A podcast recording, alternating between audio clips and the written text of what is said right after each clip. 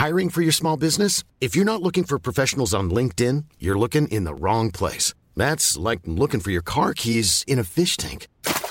LinkedIn helps you hire professionals you can't find anywhere else, even those who aren't actively searching for a new job but might be open to the perfect role. In a given month, over 70% of LinkedIn users don't even visit other leading job sites. So start looking in the right place. With LinkedIn, you can hire professionals like a professional. Post your free job on linkedin.com slash people today.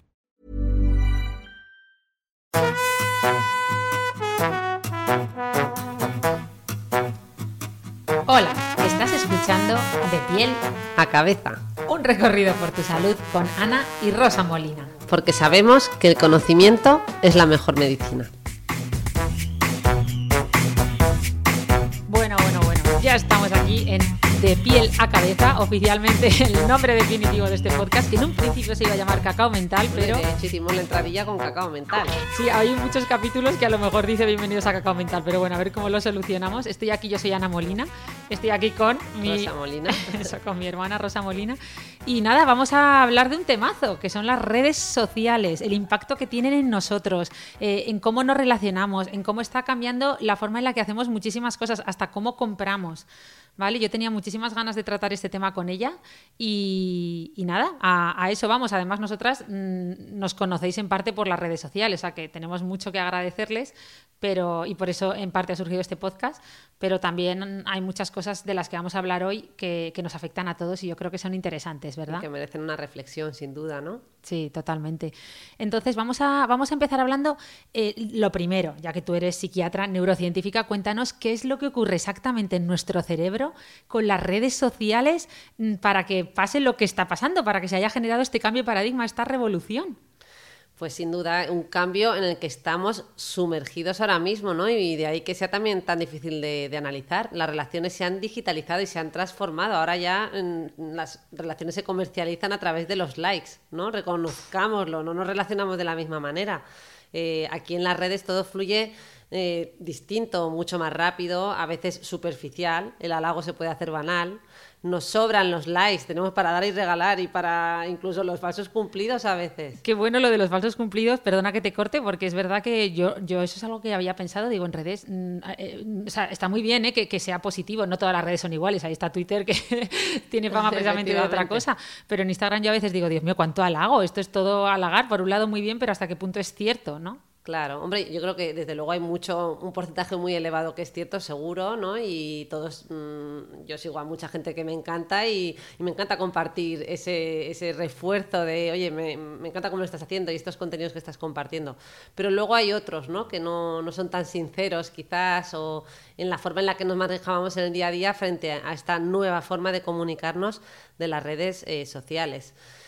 Eh, en definitiva, tú preguntabas, ¿no? Pero ¿qué ocurre en nuestra mente para que mm, estemos con el móvil y digamos, solo un scroll más, ¿no? Esa típica Ya. frase de solo uno más, solo uno más. Y de repente levantamos la cabeza y han pasado 30 minutos. Bueno, 30 minutos en el mejor de los casos, que el otro día no sé a quién escuchaba que decía, "Mm, no quiero compartir, o sea, no me atrevo a decir, me da vergüenza ajena a todos. Nos da vergüenza decir, ahora que el iPhone, bueno, y muchos teléfonos inteligentes incluyen esa, ¿no? Cuando das hacia la izquierda te, te dice el tiempo de uso de, Ah, del la móvil. izquierda, fíjate. Sí. Yo lo que he hecho es ponerme una restricción, pero no sabía que se podía mirar así. Ahora hablaremos de las restricciones, porque a mí yo lo he intentado todas, las de todo tipo, ninguna me ha funcionado. No, pues si tú le das hacia la izquierda, en la pantalla de la izquierda te viene las horas de uso y además por aplicación, con lo cual aún puedes ver, te dice bien clarito, no, no, es que de estas cinco horas de móvil de hoy, es que además son tres, son de Instagram o de Twitter, ¿sabes? Y entonces te pones social, te lo clasifica por categorías y da aún más vergüenza, miedo, mm, rabia, ¿verdad? Porque Sí. tú piensas que van a ser, dices, venga, dos minutitos y me ducho, dos minutitos y me acuesto. Y, Sí, realmente como tenemos mucha interferencia e intermitencia en el uso, pueden resultar, y es verdad, a lo mejor lo he usado solo cinco minutos, pero es que son cinco más cinco más cinco y mira, e- e- esa forma ¿no? de mirarlo y ver el cómputo global nos da una visión mucho más sincera y honesta de realmente el uso que estamos haciendo de ellas. Totalmente. En fin, pero bueno, volviendo un poco al tema de- del cerebro, ¿qué ocurre? O sea, ¿por qué nos engancha de esta manera? ¿no? Y es que aquí, como siempre que hablamos de algo relacionado con el refuerzo positivo, juega un papel muy importante el neurotransmisor del placer, eh, la famosa dopamina, que yo creo que, que hemos oído hablar de ella hasta la saciedad. Eh, y esa que, que ¿no? Que cuando nos falta, el cuerpo nos dice, dame más dopamina, quiero más dopamina. Hoy he estado leyendo yo también de la dopamina, que me he estado leyendo un libro que se llama Autocontrol, de Kelly McConaughey, algo así, una, una psicóloga americana y un capítulo lo dedica única y exclusivamente a decir eso, como la dopamina, a ver, perdóname si me equivoco, es el neurotransmisor que refuerza nuestro sistema de, ¿cómo era?, de recompensa.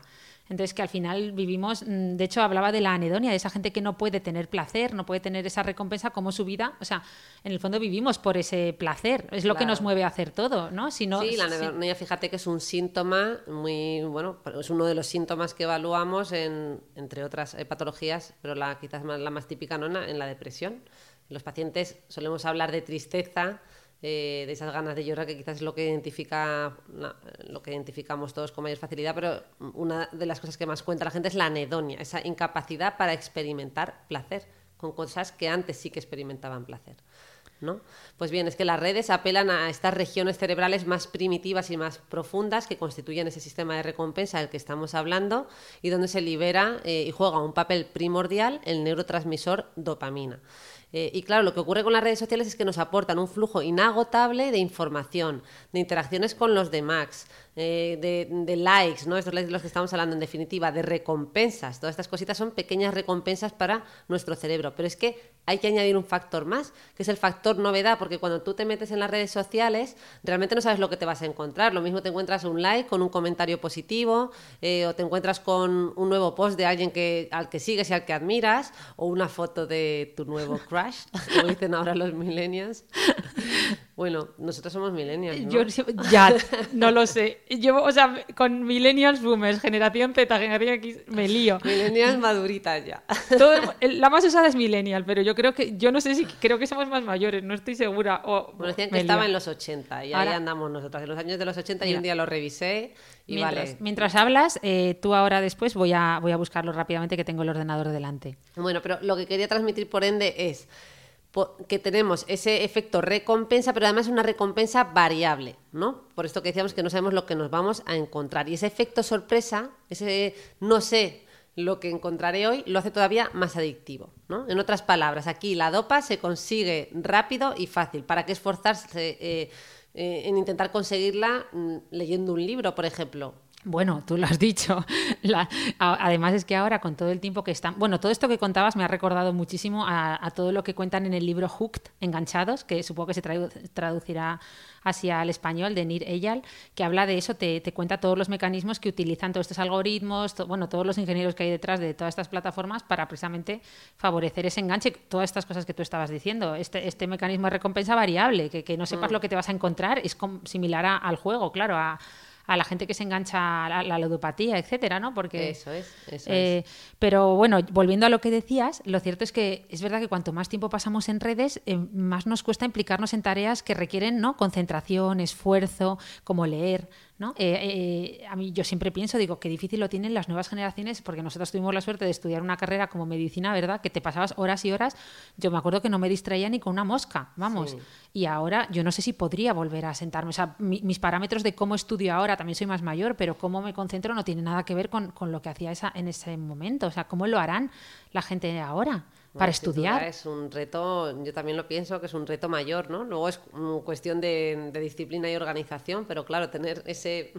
Dicen, hay estudios que han demostrado que solo el hecho de tener el móvil cerca y tenerlo a la vista eh, interfiere en tu capacidad de concentración mucho más eh, que si no lo tienes. Delante. Qué bueno. Y esto sí que se ha hecho estudios, no recuerdo bien, ¿eh? porque no lo he revisado y estoy así hablando un poco eh, de memoria, pero eso comparaban un grupo de estudiantes eh, con el móvil delante y otro grupo que no lo tenía delante y se observaba y se medía el rendimiento. Sí, bueno, de hecho hay un youtuber que de me hecho, hace yo desde que lo leí, la verdad es que cuando me pongo a trabajar eh, no solo apago el móvil, sino que lo retiro de la vista. Sí, y, es, cierto, reconozco, ¿no? Esto es corazón que no ve, corazón que no siente, con el test de los más melos, este test de los niñitos pequeños para ver su capacidad de autocontrol, que había niñitos que retiraban con la mano el dulce para no verlo y poder autocontrolarse.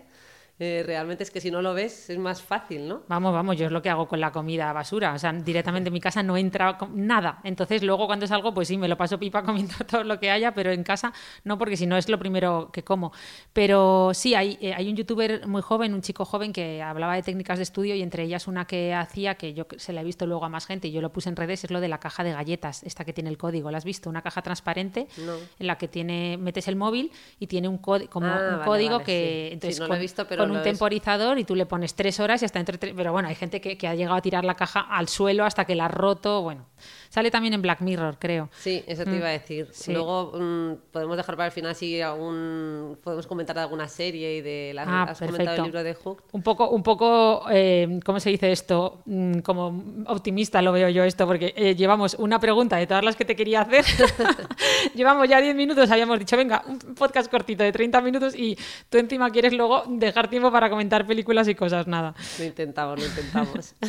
Nada, pues mira, eh, mientras, o sea, mientras estamos eh, hipnotizados con las redes sociales, estábamos hablando de que dejamos de implicarnos en otras tareas. Eh, que renunciamos a otras cosas porque en el fondo lo que queremos es dopamina, dopamina, dopamina. Entonces, eh, mi pregunta es, ¿estos patrones que estamos describiendo, a ver, lo estamos banalizando un poco, pero realmente me pregunto, ¿realmente se parecen tanto a una adicción eh, o no? Porque además encima esto no, no está catalogado como adicción tan fácilmente como otras, encima no, no- no nos genera tanta culpa, ¿no? Que si tú realmente eres adicto a algunas cosas y lo sabes, pues supongo que se, se, desarrolla, ayuda, ¿no? sí, o se desarrolla un sentimiento al menos de culpa o de conciencia de que estás en- tienes Mm. una adicción, pero si aquí ni siquiera, ¿no? ¿O cómo? Bueno, no sé, yo en cuanto uso un poco más de la cuenta, un poco de culpa sí que siento, Sí, si te soy también. sincera. Yo al final del día, cuando ves, yo ahora estoy haciendo como un esquemita de las horas que trabajo, las horas que duermo, las horas de ocio y alucino porque digo, Dios mío, si es que mm, cada día trabajo menos y tengo más tiempo perdido en estas cosas, pero bueno. Bueno, también eh, yo creo que eso no sé si lo hablamos más adelante, pero lo cierto es que las redes sociales han traído muchas cosas positivas y al final, como toda herramienta, si se hace un buen uso, eh, bueno, yo creo que trae muchísimas, ¿no? Eh, o sea, puede traer muchísimo aprendizaje. Eh, y eso, pues eso bien utilizado. Pero bueno, volviendo a tu pregunta, ¿realmente es como una adicción más? Yo te voy a contar y te voy a contestar hablándote de los principales criterios, así un poco en general, de las adicciones. Fíjate, en una adicción, ¿qué ocurre?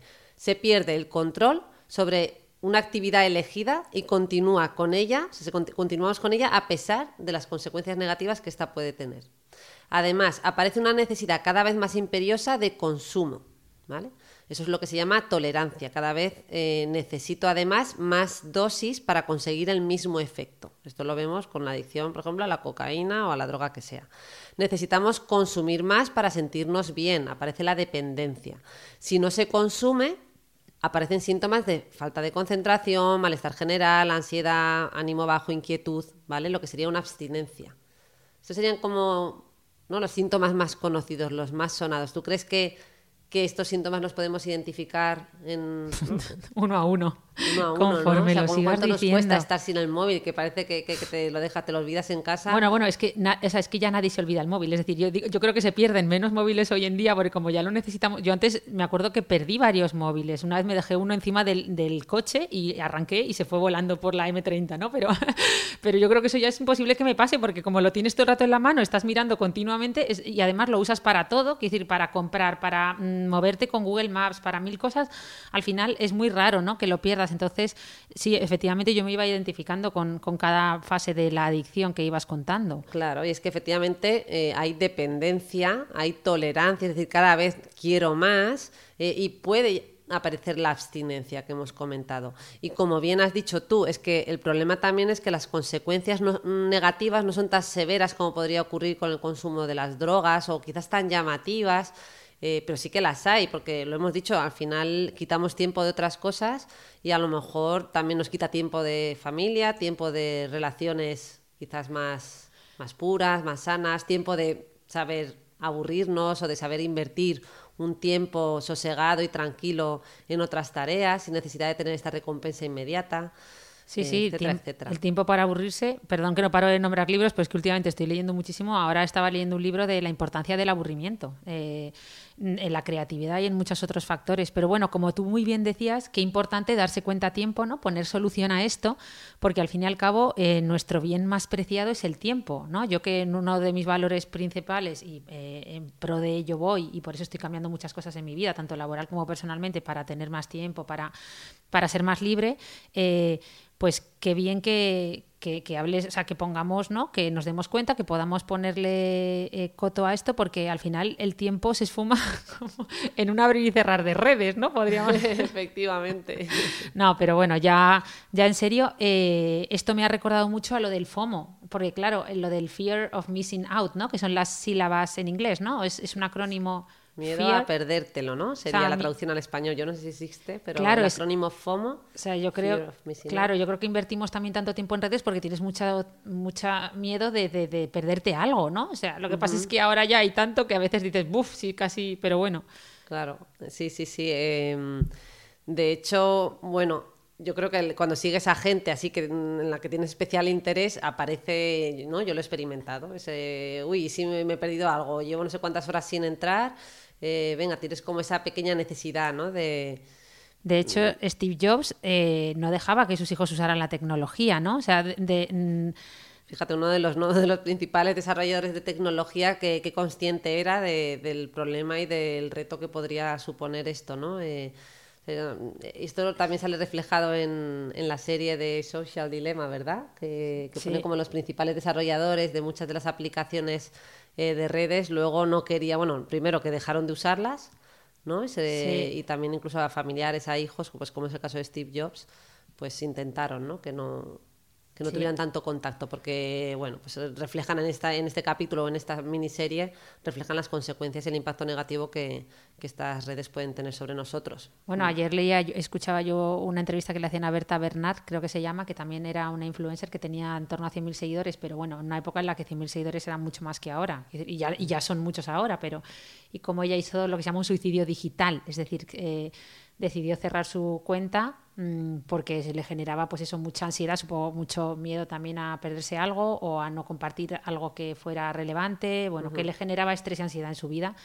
Y no, no hay muchos casos así porque al final, pues bueno, eh, hay mucho dinero también de por medio, pero me, es chocante, ¿no? Ver casos así que, o bueno, cosas que realmente también ha habido casos que terminan en suicidios reales, no digitales. Hace poco tuvimos una noticia de una chica pero bueno, estamos poniendo un poco de pesimistas, perdona. ¿Realmente deberíamos preocuparnos de ese miedo eh, a lo nuevo, al cambio o no? Claro, y es que es cierto, ¿no? Que uno se pone a hablar de esto y ya se pone a dramatizar. Yo cuando tengo conversaciones con amigos siempre acabamos así, hablando... Ya, es que nos ponemos... Y digo, también tiene muchas cosas un poco buenas. alarmistas, Sí, nos estamos centrando mucho en lo malo, estamos un poco tra cuando en, día en realidad estamos centradas en lo bueno, porque a nosotras personalmente yo creo que a las dos las redes sociales nos ha aportado muchísimo, ¿no? Yo cuando me dicen, ay, ¿cuánto, nos, ¿cuánto aprendemos? Y yo pienso, bueno, pues yo, yo es que estoy aprendiendo cada día más, porque eh, recibes tanto feedback de la gente, de comentarios que hacen, ¿no? Yo a lo mejor escribo algo sobre un tema y comentan tantas cosas y me envían tantos mensajes tan enriquecedores. Claro, ¿no? y ya no solo tú en esa faceta de creadora de contenido, que, ahora está tan de moda esto de crear contenido, sino la gente también lo que les aportas. A mí me llega mucha gente de, oye, gracias por esto, porque me ayuda mucho. Claro. la gente ya utiliza, al final es como, es como nos enteramos, vamos, yo apenas veo las noticias, es la forma en la que... Eh, yo me entero de muchas noticias, eh, además esto lo, lo experimento con mi marido en casa, porque a lo mejor yo lo he escuchado, lo he leído en redes eh, y llega diferido a la televisión. Llega en diferido porque a lo mejor son compañeros nuestros médicos que están divulgando y que, por ejemplo, con todo esto de la pandemia y del COVID, yo me entré de muchas noticias de las situaciones de la UCIs o de a través de las redes sociales eh, y luego he visto la noticia. Bueno, dos días después y me la ha contado mi marido, digo, si esto ya llevaba varios días en redes sociales. Totalmente. Pero volviendo a eso, eh, es verdad que este miedo a, lo nuevo siempre ha existido, ¿no? Cuando salieron los libros, eh, que mm, también había miedo, decían, uy, la gente se va a quedar enganchada a los libros y no nos vamos a relacionar con la televisión. Con la radio, con la televisión, yo creo que ha pasado ¿no? en todas las épocas. El mismo Ramón y Cajal, Santiago Ramón y Cajal, criticaba el desarrollo, creo que era del tren, ¿no?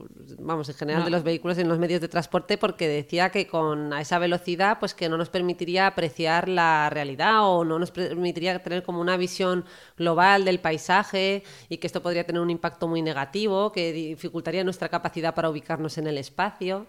Y no sé, me, llamó, me llamó la atención. No lo, sabía. No sé si lo, era un resumen de su biografía y hacían este comentario, ¿no? Y digo, jo, fíjate, claro, siempre en cada época nos hemos preocupado por la revolución que nos ha tocado vivir. Y a cada, yo creo que a todos nos toca vivir alguna revolución. Totalmente. De hecho, yo cuando vi The Social Dilemma, el dilema de las redes, que es el documental que, el que hablabas ah, eh, tú antes, lo puse en redes porque me impactó mucho eh, para que lo viera la gente y me dijera su opinión.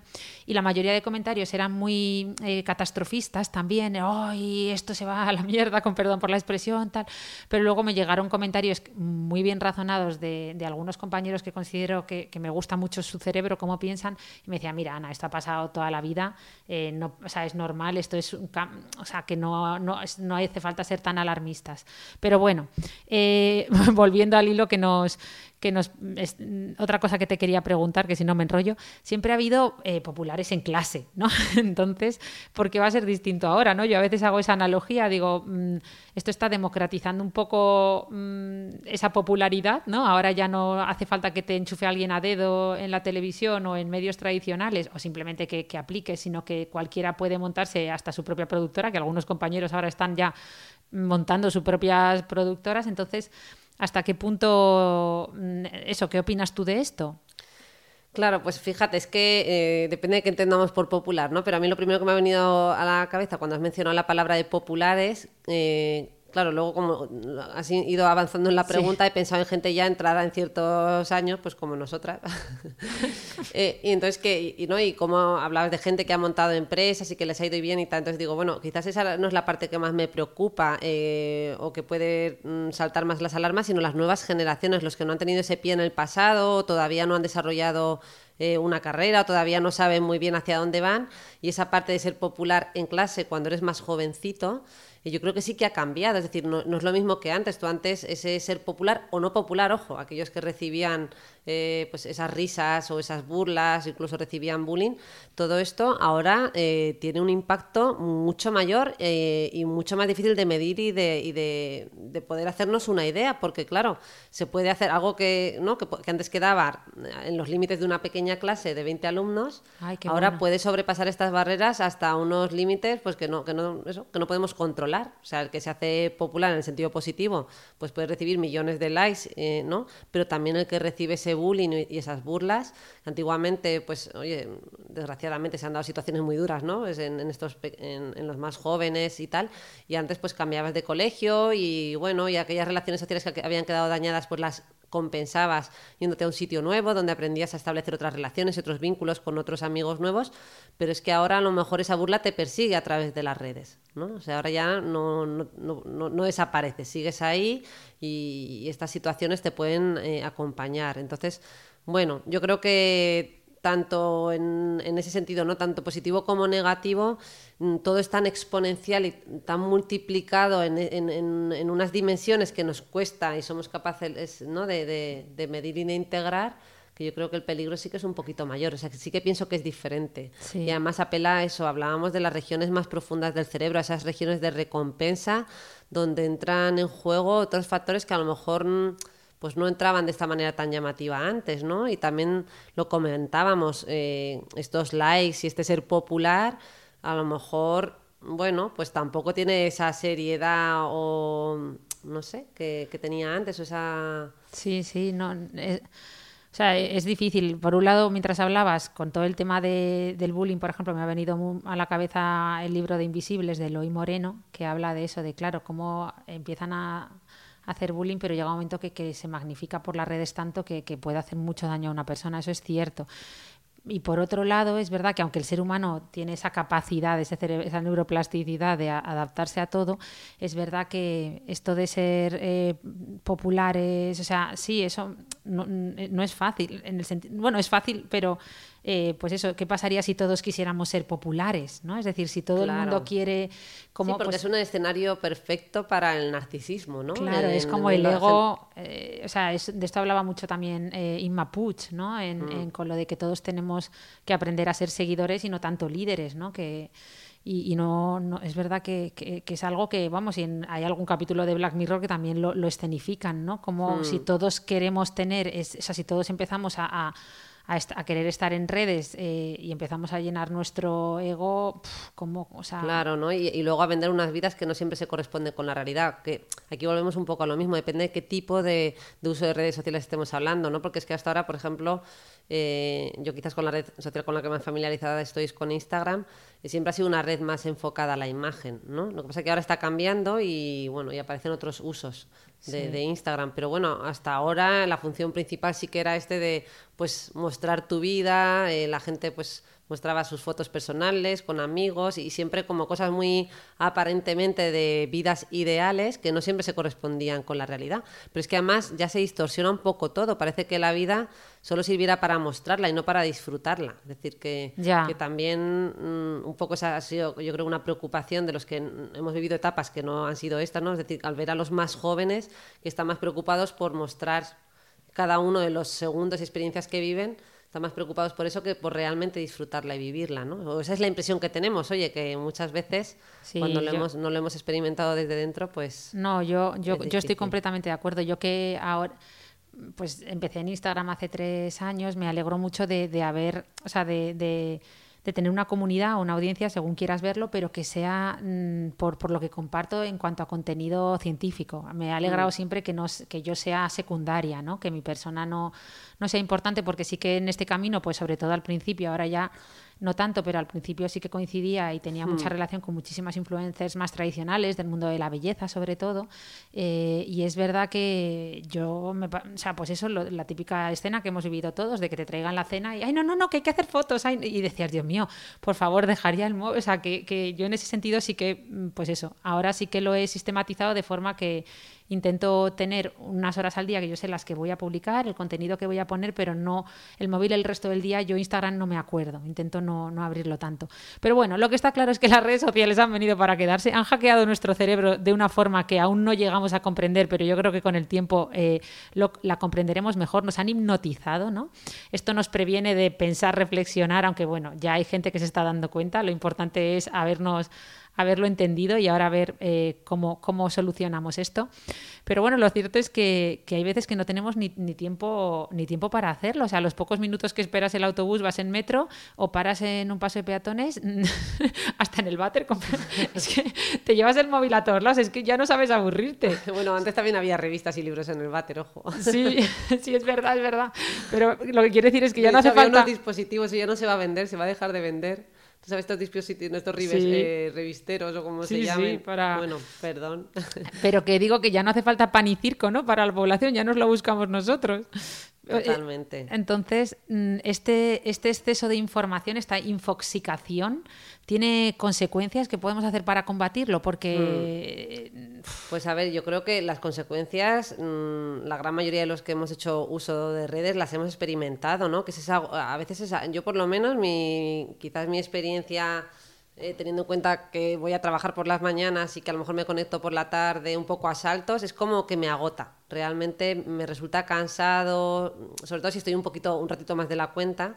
Eh, porque como es un estímulo constante y un cambio continuo de tu cerebro, de ahora de repente me salta una noticia de política, luego una noticia de ciencia, luego una noticia de tal, luego me ha escrito alguien al que tengo que contestar. Entonces, todo eso es como que te va produciendo un agotamiento también psíquico, ¿no? Te, va, te cansa. Te mete en la multitarea, eh, aunque sea dentro de una misma de un mismo dispositivo, mm, pero es, multitarea. es una multitarea dentro de un mismo dispositivo. Yo creo que esa es muy buena descripción. Sí, es una monomultitarea. Efectivamente. Y bueno, eh, yo creo que ahí es importante, ¿no? Eh, ponerle un poquito de coto y seleccionar muy bien el, contenido, porque, bueno, pues eso, hay, hay modos de hacerlo, ¿no? Eh, pues... Sí, yo desde el punto de vista que me toca, que es la que pues tener una comunidad en redes, es algo que le he dado tantas vueltas y al final he entendido que, es imposible. Yo, mm. yo me, me he quitado esa losa que arrastraba de tengo que contestar a todo el mundo, tengo que ya he aceptado que, bueno, antes siempre se decía, no, tener una comunidad significa que tienes una comunidad de gente con la que interaccionas mucho, contestas a todo el mundo, mientras que una audiencia simplemente publicas y es gente que sigue ese contenido. Yo he entendido que no, que no es ni comunidad ni audiencia, o sea, hay un término medio, claro. Hay un término, se puede tener comunidad contestando, pues probablemente como contesto yo, un 5% de la, de la gente que... Pero esto tú como, mm, digamos, como has dicho, creadora de contenido, yo lo estoy llevando todo como a mi consumidor. yo digo también la infoxicación como consumidor. ¿no? Tenemos ahí este concepto de, ¿cómo es? El colapso de, de la voluntad, del ego. Así, la eh, paradoja de la elección y la parálisis por análisis, todo eso, ¿no? De Barry Schwartz. Sí, como lo de la paradoja de la elección, ¿no? Eh, en el que tenemos tanto donde elegir, tanto estímulo que, seleccionar, que colapsa nuestra voluntad, nuestra capacidad para hacerlo. Bueno, en realidad ese es el agotamiento del que estaba hablando, ¿no? Eh, tenemos como esa sensación ese FOMO del que hemos hablado, el fear of missing out, o sea, el miedo por un lado de perdernos cosas y por otro lado esa, ese mm, recibir un bombardeo que no sé seleccionar y entonces quiero leerlo todo de todos los temas que yo habitualmente leo.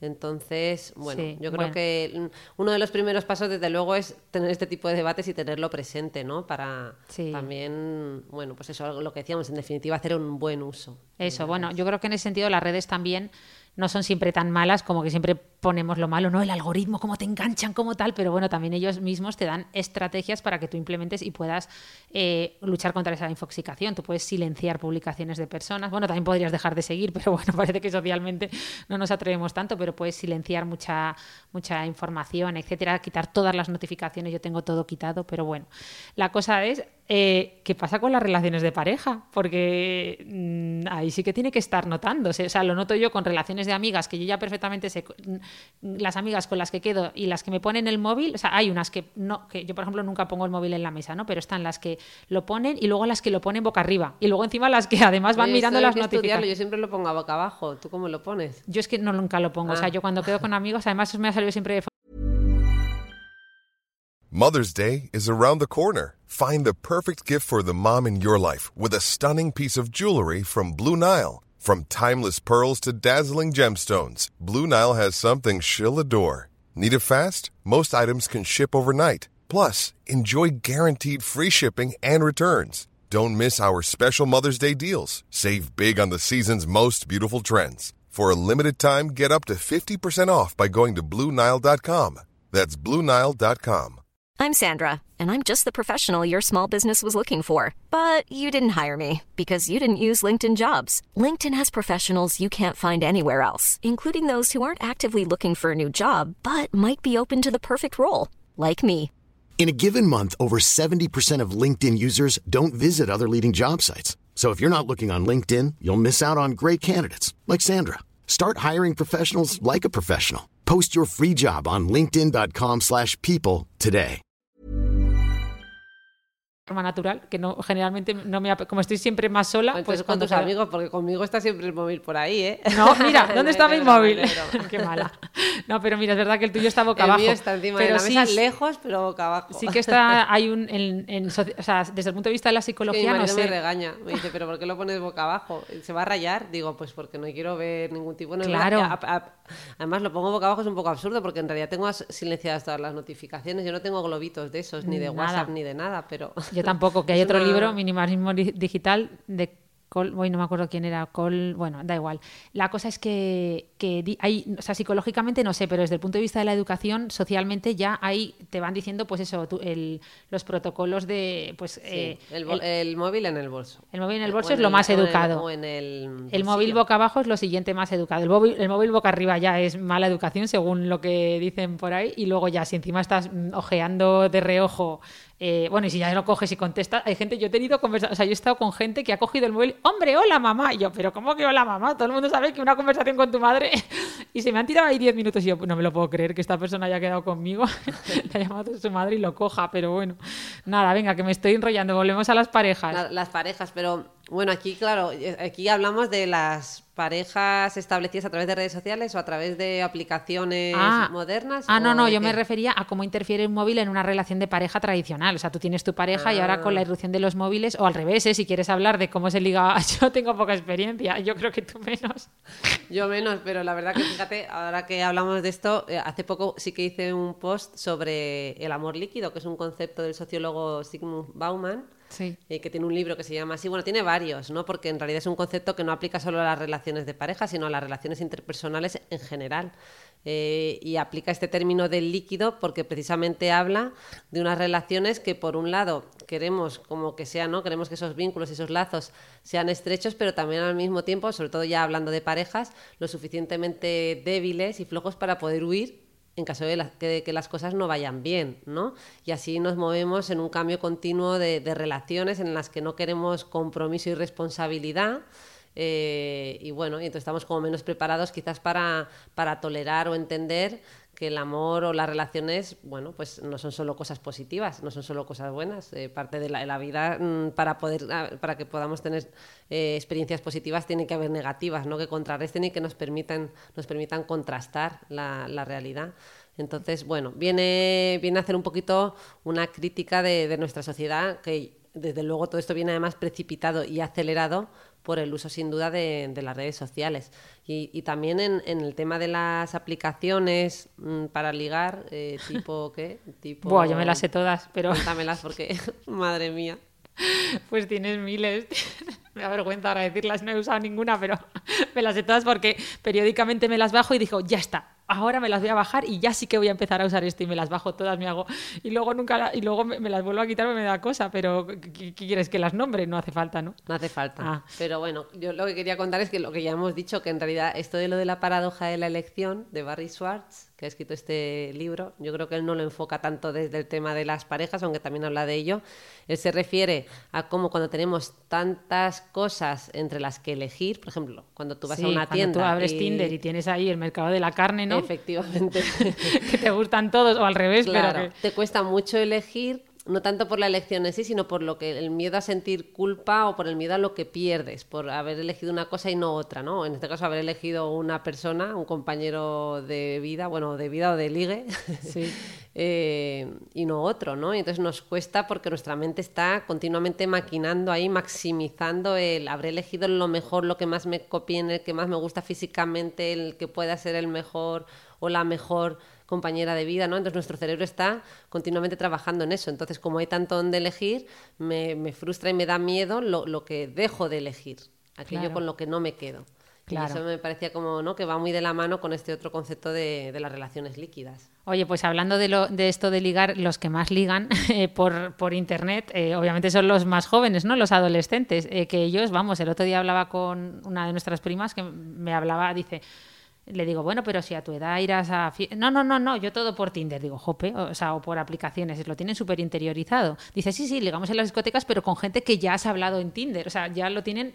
Entonces, eh, en adolescentes supongo que son una de las poblaciones de mayor riesgo, ¿no? Para, para todo este tema de las redes, de quedar atrapados. Mm. Claro, de, de establecer a lo mejor relaciones de dependencia. O lo primero que me viene a la cabeza es un poco eso, ¿no? Porque al final bueno, esto que hemos comentado, mm, también si tienes una baja autoestima, por ejemplo, o no la tienes todavía lo suficientemente consolidada, como ocurre en las etapas más jóvenes en las que todavía estamos poniendo a prueba esa autoestima, o bueno, más que ponerla a prueba, y más que eso en sí, es eso, estamos todavía eh, averiguando, conociéndonos, descubriendo qué es lo que nos gusta, qué tipo de persona nos gusta.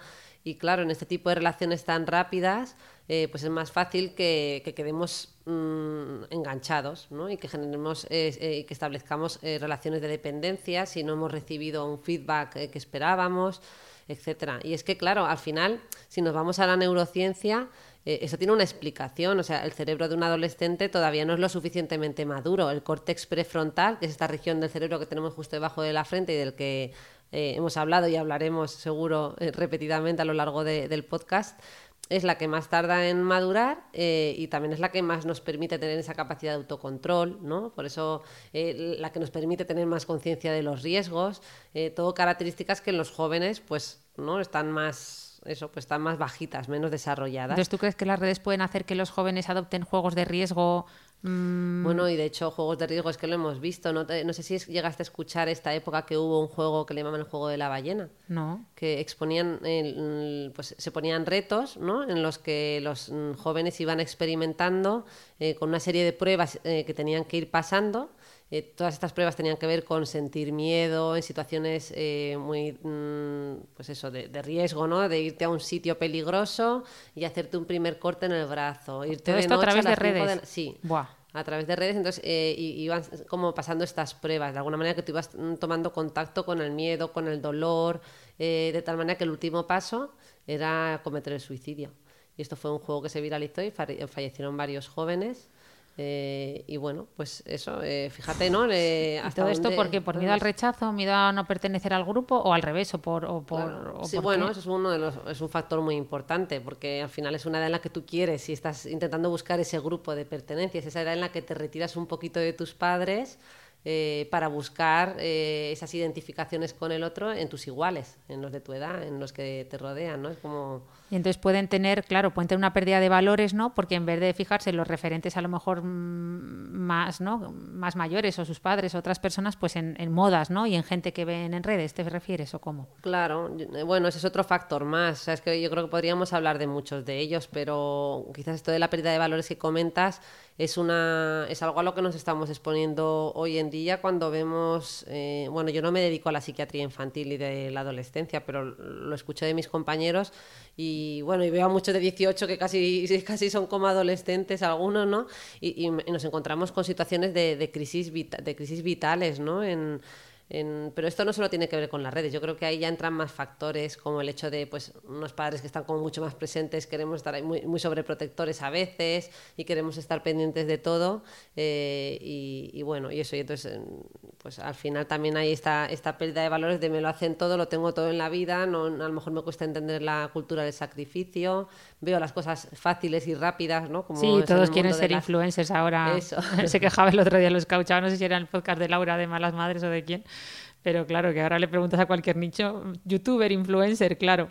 Eh, la cultura del esfuerzo, ¿dónde queda? Claro, es un poco... Efectivamente. mm. Bueno, dos preguntas más, un poco más de tono negativo, te lo prometo, y luego ya terminamos el podcast, que además llevamos ya 38 minutos, te aviso, porque tú eres la que me dijiste media hora. No, No, dije 20, de tranquila. hecho. Ah, 20 minutos me dijiste, pues nada, ¿ves? Tienes TOC, tras- trastorno optimista compulsivo como yo. Pero no, venga, dos preguntas más que me interesan mucho y luego terminamos de forma alegre, dando estrategias o cosas y contando cosas un poco positivas. Pero eh, en los más pequeñines, ¿qué? Eh, porque yo te veo que, vamos, mm, si- cada vez que saco el móvil delante de mi sobri, tu hija no, no te hace ninguna gracia y veo Nada, que nada. tiene una dieta hipo, hipomóvil total. Hipotecnológica. Sí. Pues sí, hombre, es que en los pequeñines, bueno, ya lo dicen los pediatras, hasta los dos años, bueno, y los psiquiatras infantiles y los psicólogos infantiles y todo y Sí, todos los, y la cultura... que no, no se debe exponer a los niños pequeños a las pantallas, eh, aunque esto que tú comentas para mí realmente el principio fundamental, por supuesto aparte de no exponerles, es dar ejemplo, ¿no? O sea, al final eh, yo uso muchísimo el móvil, lo tengo, pues como tú has dicho, es casi una prolongación de mi cuerpo, ahora mismo lo tengo aquí por si llama, ¿no? Eh, llama la abuela que está ahora con los niños, eh, pero está ahí continuamente y, sinceramente yo creo que, hay que dar ejemplo y ese es el, paso más importante. Y desde luego que es que los niños no tienen esa capacidad de autocontrol. Si hemos dicho que el corte prefrontal se termina a desarrollar en torno a la adolescencia, aunque bueno, todavía más tarde, pero ahí es cuando está madurando, está en plena eclosión. Los niños más pequeñitos no tienen capacidad de autocontrol, o sea, están todavía a años luz, pues entonces darle algo que hemos dicho que apela a las regiones más primitivas del cerebro es como estar dándoles continuamente caramelos, ¿no? Y, pedirles que ellos encima se autocontrolen, no se van a autocontrolar. No les expongas a eso, ¿no? Esto es como decía un psicólogo, cuando va, eh, si tienes problemas con tus hijos porque cada vez que pasas por el parque mm, entra en cólera y monta una rabieta, bueno, pues eh, no pases por delante del parque. A veces lo que decíamos antes, corazón que no ve, corazón que no siente, a veces hay que recurrir a estas cosas. No, es- no es tampoco necesariamente una conducta evitativa negativa, es que a veces hay que, hay que hacerlo así porque ellos todavía no tienen esa capacidad. No podemos razonar con un niño de tres años. Ya, eso me recuerda a lo que siempre me dices de que a los niños hay que ponerles límites, porque eso les da confort, ¿no? Es una para, es, un, ox- un oxímoron, podríamos, ¿no? O sea, algo que, que choca, ¿no? Les, les pones límites para que para que Para que sean más libres. Eso, eso, ¿no? eso, me gusta. Efectivamente, para que sean más libres, para que ellos sientan seguridad. Porque a esas edades, cuando son tan pequeñines, eso les estructura muchísimo. Tener esos límites, esos horarios, esas rutinas. eh, y eso ya lo hemos hablado alguna vez, pero esos límites no entendidos como Sí, autoritarismo, autoritarismo, claro. y no a todo, no. Esos límites constructivos y que son, yo le llamo como los tancos sobre los que los niños se apoyan para desarrollar y crecer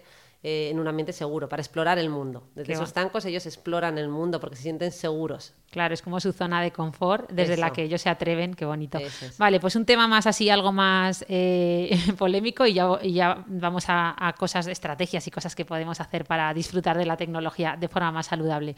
¿Qué opinas de, de todo el tema de los haters, el, el odio en redes, ¿no? Deberíamos, hay gente que les llama, dice, no hay que llamarles haters, sino reguladores de ego. Bueno, eso te lo escuché a ti, lo de reguladores de ego, Sí, y pues, gustó el concepto. No sé dónde lo escuché yo ahora, Eh, pero sí que hay una cosa que veo y es que estamos como normalizando el odio en redes, ¿no? Es decir, como, no, no, mm, tienes haters, hablamos de los haters, de los odiadores, de, o sea, hablamos del odio tan normal cuando es algo que, que- que yo creo que no deberíamos normalizar de esa manera o banalizar, ¿no? Es algo serio, es algo que hemos visto que en ocasiones puede llevar a las personas a, su- a mucho sufrimiento y, y consecuencias peores. Entonces, ¿qué hacemos con este tema de, Claro, bueno, yo creo que para empezar a diferenciar un hater como, ya te digo, yo es que te lo escuché, lo del regulador del ego, porque también a veces cuando recibimos un comentario negativo, ella es como, ah, no es un hater. Bueno, a lo mejor no es un hater, es que ha hecho un comentario totalmente válido, con criterio, ah, y simplemente ha expuesto su opinión.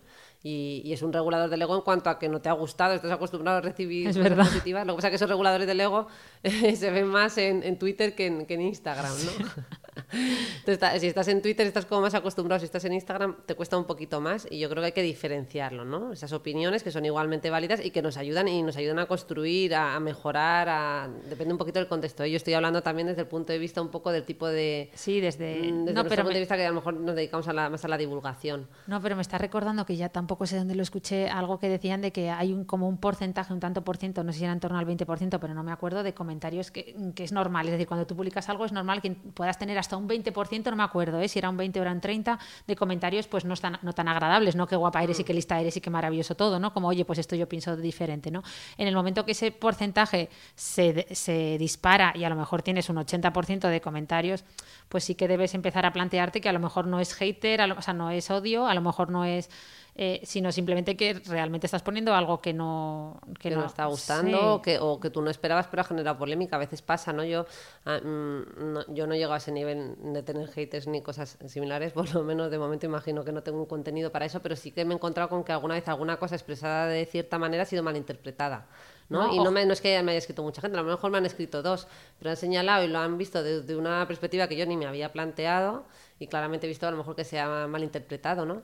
Cuanto más si realmente lo que esto yo estoy hablando de texto, de habiendo escrito algo, imagínate una imagen, ¿no? Que puede interpretar, admite tantas lecturas. Sí, pero luego además hay gente, eh, pues eso, eh, yo por ejemplo hay, hay gente que sigo que ve, que pone cosas que, o, o promueve valores que, que no son muy allá, ¿no? Por decirlo, no, Hmm.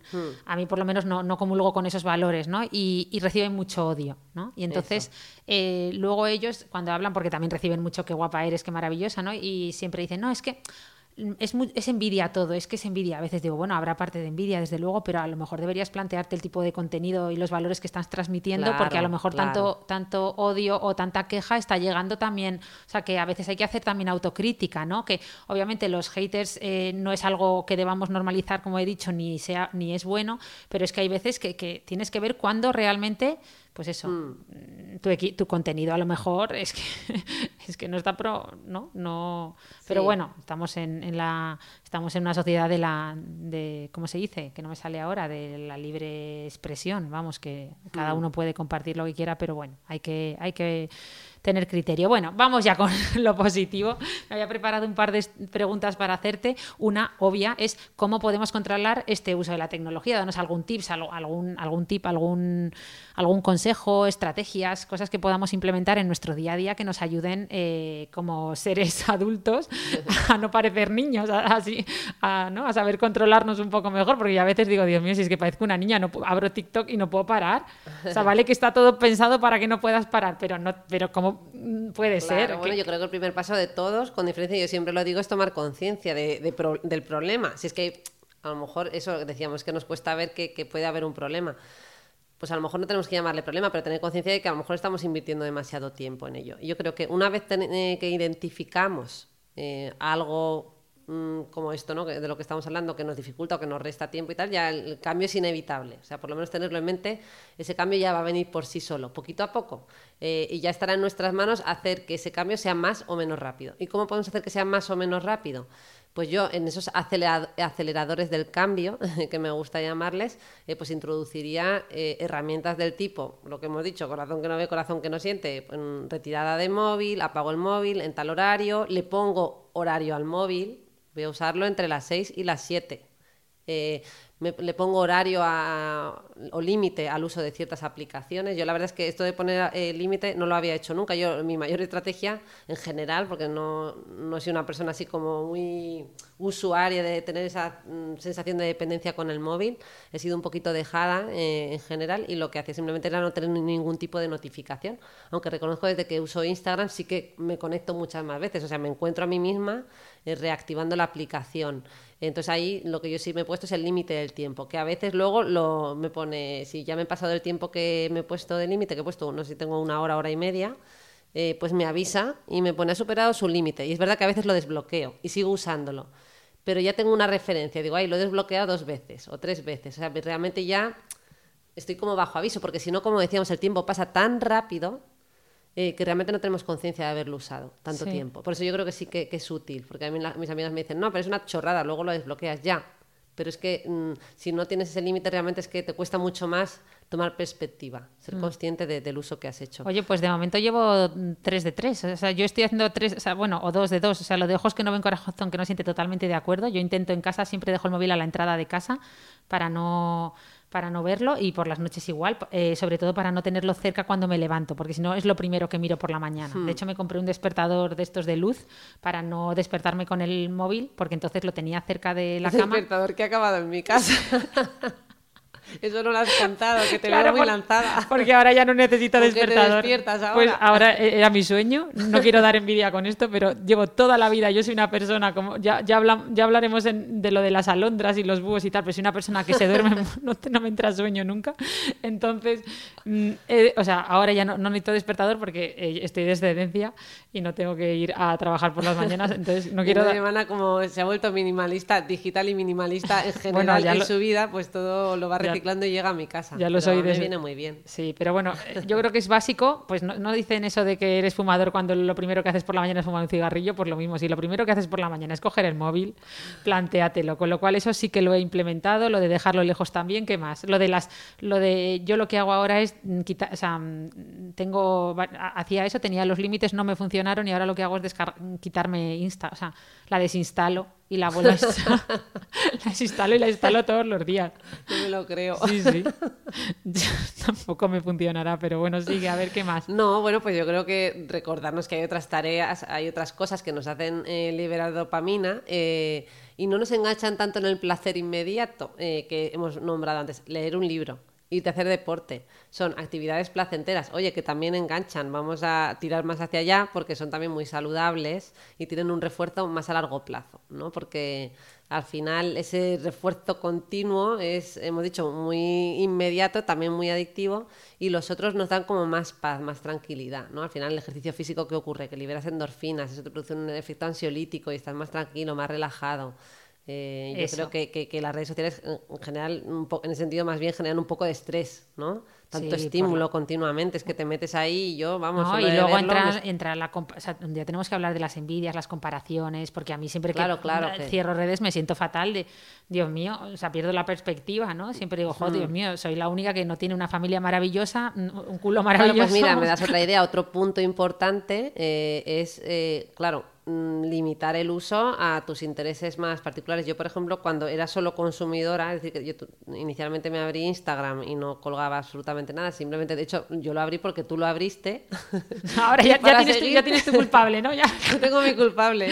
Fuiste tú, te lo abrí para seguirte eh, y luego ya de repente empecé a seguir a gente, así que me fueron comentando y de repente seguía, yo qué sé, pues a famosas y tal, y la verdad es que... Mm, pues yo todo eso, desde que empecé yo a, también a producir, a ser productora de contenido, como dices tú, eh, yo no sigo a nada que no tenga nada mm, que ver con mi campo en general. O salvo que sean eh, Sí, amistades pero, y pero tal. igualmente te eh, comparas, o sea, quiere decir que es inevitable, ¿no? O, te, te- pero- te estresa, yo lo abro y empiezo, ¡Ah! fulanito está haciendo esto y debería también hacer esto. Encima yo sigo muchas cuentas de emprendedores que están que voy a dejar de seguirlo porque al final también es, tienes que hacer esto. ¿Cuánto es tu CPC? Tú no sé cuánto, tú ¿sabes? Sí, sí, Pero sí. bueno. Bueno, pues eso, pero aún así limitar el contenido que consume. Eso. Es decir, venga, voy a, me, me interesa, imagínate, me interesa el deporte y la comida sana. Pues hombre, pues no sigas a, a 300 cuentas de comida sana. Intenta seleccionar un poquito, eh, buscar, ¿no? Eh, Sí, muy bien. Yo creo que acotar el, Sí. el número de cuentas, ser un poquito más selectivo. Eh, y si no, bueno, o, o puedes seguir varias y luego silenciar también. Sí, ¿no? Y, y- y sobre todo tener, eh, o sea, el referente, el otro día lo, lo escuchaba también, que, eso, que, antes nos comparábamos con tu vecino del quinto y con tu amiga mm, de, de clase y del colegio o tus compañeros de trabajo, pero es que ahora eh, las redes han hecho que eso se amplifique y te compares con la mujer de Cristiano Ronaldo o con el científico de Harvard de tal. Entonces, mm, eso ha hecho que, que aún te, te- te- eso al cerebro, pues claro, ver cómo viven otros que normalmente tú ni, ni conocías, Claro. ni están, pues aún te genera más eh, estrés. Entonces, que hay que, poner, que hay que ponerlo en perspectiva. Vale. Y para los que tienen hijos, porque estas me han gustado, más o menos casi todas, casi todas la- las estoy usando. Y supongo que la gente que nos escucha también, pero para los padres, para los hijos, ¿qué hacemos? Pues mira, el primero de todos ya lo hemos dicho, dar ejemplo, ¿no? Ante todo, yo he hecho una cosa muy horrorosa, lo reconozco aquí, que es meter el, el móvil dentro de un libro. ¡Qué crack! ¿Para qué? Para que ella no te vea con el móvil, claro. Claro, digo, prefiero que me vea con un libro y tú dirás, pues si tiene tres años, pues sí, la verdad que... Muy bien. En el fondo, digo, si no hay necesidad, hombre, si fuera un adolescente entiendo que, bueno, sí, me estoy mintiendo a mí misma, ¿no? Pero realmente a ella no, porque ella todavía no ha podido experimentar la diferencia entre una cosa y otra, pues ¿para qué? O sea, ¿para qué hacerle, su, bueno, sufrir? Pues ella es que No, lleva, no, pero ve un está- móvil y le llama la atención, pues... Es- Está muy bien. A lo Bueno, mejor lo hago poco, tú ¿eh? terminas leyendo más Efectivamente. Además, no, me siento tan ridícula que terminas leyendo. que me siento tan ridícula que termino leyendo, o sea, me hace sentir culpa. Entonces, que es una especie de estrategia bidireccional. ¿Qué más? Luego, ponernos de acuerdo unos con otros. Esto en cuanto a, me refiero unos con otros, los padres, ¿no? Eh, en cuanto a la iniciación de la tecnología en los más pequeños, sobre todo el tema del móvil, eh, pues en los colegios, igual que ahora hay un montón de movimientos, mm, a mí me han contado otros padres, ¿no? Eh, por ejemplo, para los cumpleaños no llevar caramelos. Eh, para los niños en el cole. Antes se repartían estas bolsitas Sí, llenas de caramelos. uy, eso era lo y ahora de ya los padres se ponen de acuerdo para que esto no se haga. También se ponen de acuerdo para que no haya miles de regalos en el cumpleaños. De tal manera que todos ponen una cantidad común y se hace un solo regalo. Todo esto yo creo que son una Oh, forma también de transmitir valores, o sea, eh, ¿no? en esto del regalo, hablando de valores, yo creo que, que- que es muy importante. Pues lo mismo con el móvil, intentar ponernos de acuerdo en la medida en la que podamos en el círculo social más cercano, Ah, eh, pues para esa. controlar ese inicio del Claro, móvil, para que no los padres móviles con los menos, profesores, claro. claro, para no porque esta sensación de claro es que no va a ser un- la gente se apoya mucho en este argumento de no va a ser mi hijo el único que no tenga móvil o el único que no esté en redes sociales Qué bueno bueno. a ver si los si todos diríamos lo mismo con el tema de las drogas tú dirías eh, eh, es que no va a ser mi, mi hijo el único que no consuma cannabis Ya. No lo verdad. diríamos, ¿no? Pero Eh, porque socialmente está, claro, lo que está socialmente, esto no visto, se contempla aún bueno, como está una mal droga. visto, pues porque es una droga y esto no lo contemplamos como una droga, pero es que estamos hablando que realmente le estamos dando una droga a un niño que todavía no tiene ese cerebro suficientemente maduro para hacer un buen uso. O sea, es que le estamos, estamos diciendo, toma, eh, toma esto que no lo vas a poder controlar, pero contrólate. Sí, ¿no? toma, además toma esta ventana al mundo, toma esta ventana Claro. a, a- O sea, bueno, esta ventana no, esta,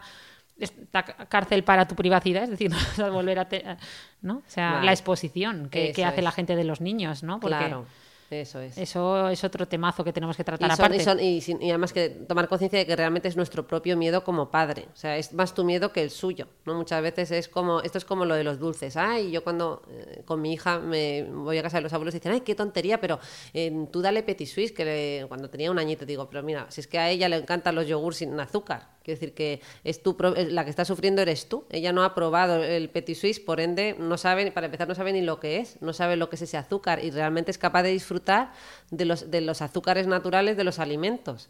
Entonces es más nuestros, son nuestros miedos y nuestras preocupaciones que las proyectamos en nuestros hijos. Entonces no hagamos esto, vamos a intentar Ya, Eh, eso, lo, eso me, lo he aprendido mucho yo contigo. Mm. Que cada vez que estaba yo tomándome, un- estábamos tomando una tarta de postre y tú a tus hijos no les dabas, decías, no, no, dale yogur sin azúcar. Y yo, pero Rosa, ¿cómo les Bueno, haces no, ese se- no, martirio? no se los, no, no martirio, porque- no se los ofrecía porque ya no, ellos todavía no lo pedían. Claro. Ahora, ahora ya empiezan a pedirlo. Claro, Todavía es pero que ahí no era lo- cuando tenía dos añitos, ¿verdad? No lo habían probado y tú me decías, Ana, si es que la que sufre eres tú. O sea, la Porque que está no, no, sufriendo- no ella no venían a la sabe- mesa a pedírnoslo. No ella no venían. sabe lo, a, a qué sabe lo que tú te estás comiendo. A ella le encanta lo que se está tomando su yogur. Y eso me ha costado mucho asumirlo Hmm. y es verdad. Mm. Bueno, y ya yo creo que mm, realmente por acabar, pues Sí, eh, porque- controlar el porque- contenido que, bueno, en caso de que ya tengan acceso, claro, es que estamos hablando en un amplio espectro, ¿no? Hablando de niños pequeños, hablando de adolescentes, pero en general, hablando de hijos en general, los puntos que hemos tratado, además intentar controlar, en caso de que ya tengan edad de tenerlo, que hayas decidido eh, darles un móvil, controlar, intentar controlar el tiempo que hacen y el uso mm, que hacen de las redes. Ahora, eh, los compañeros de psiquiatría infantil de mi centro dicen que ellos a sus hijos les han hecho firmar un contrato que tiene la policía, que tú le entregas a tu hijo con una serie de normas de uso de ese dispositivo móvil eh, y en el que estableces y pactas una serie de, ¿no? de, de aspectos. Pues, eh, por ejemplo, no, no vas a usar este móvil para contactar con gente desconocida o para hacer quedar con gente fuera de, de casa, tal, tal, tal. Solo lo, lo usarás en, fuera de horario escolar. Toda una serie de normas en las que además haces a tu hijo responsable de ese contrato. ¿Vale? Eh, y a mí esto me parece muy, muy clave. Bueno, aborda muchos temas que yo creo que ya nos estamos alargando demasiado, pero que la gente lo sepa, ¿no? Que existe esto y que, y que tiene muchos aspectos positivos. El hecho de simplemente que lo planteemos y que lo establezcamos como un pacto, porque es darle esa responsabilidad a nuestro hijo y hacerle eh, también, ¿no? Eh, depositar nuestra confianza en ellos. Eh, y bueno, yo Vale. creo que fundamentalmente eso. Pues sí, vamos a ir terminando porque nuestro podcast de 20 minutos lleva 58. Entonces, nada, como nos quedan dos minutos para la hora, venga, dime una reflexión, te voy a decir yo la mía de todo esto que hemos hablado.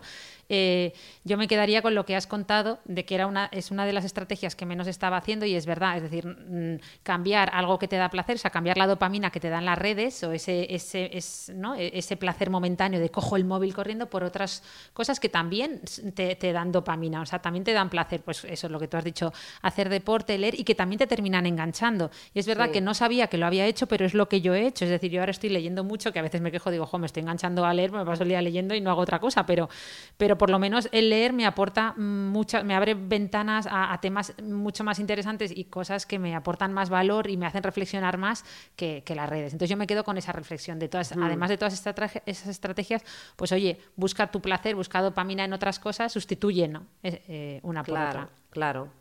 Pues mm, bueno, es que yo me quedaría con, con tantas cosas. no, básicamente. ¿Algún libro, algo que quieras que recomendar, alguna serie que has dicho al principio? Bueno, yo creo que las series las hemos nombrado, ¿no? Yo recomendaría como reflexión, porque para mí el punto más importante siempre, yo digo que es al final eh, tener presente las cosas. A mí, mm, yo siempre he renegado un poquito de la autoayuda, pero en el fondo le veo un aspecto muy positivo a la autoayuda y para mí el, el punto clave de, de esta es traer las cosas al presente, es decir, cosas que ya sabemos, porque la mayor parte de las cosas que se leen es como, bueno, esto ya lo sé, ¿no? Muy bien, pero es que te las trae al presente, pues esto es lo mismo, simplemente ten- tenerlo en mente. Y eh, series como la del capítulo de Black Mirror, que habla de la serie de las redes sociales, o, o el capítulo este de Social Dilemma de Netflix. O sea, la serie de eso, no, o es, sea, es una la- serie, es- es, un reportaje, documental. ¿no? Un Mm. documental.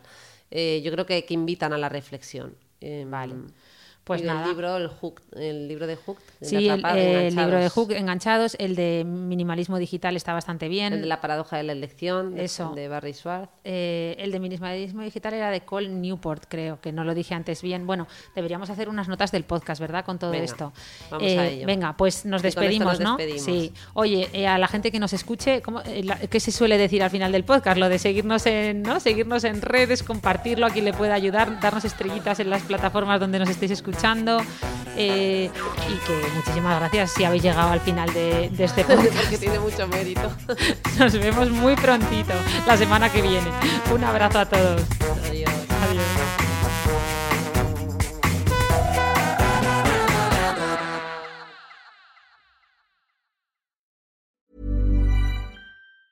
Ever catch yourself eating the same flavorless dinner three days in a row? Dreaming of something better? Well, HelloFresh is your guilt free dream come true, baby. It's me, Kiki Palmer. Let's wake up those taste buds with hot, juicy pecan crusted chicken or garlic butter shrimp scampi. Mm. Hello Fresh. Stop dreaming of all the delicious possibilities and dig in at HelloFresh.com. Let's get this dinner party started.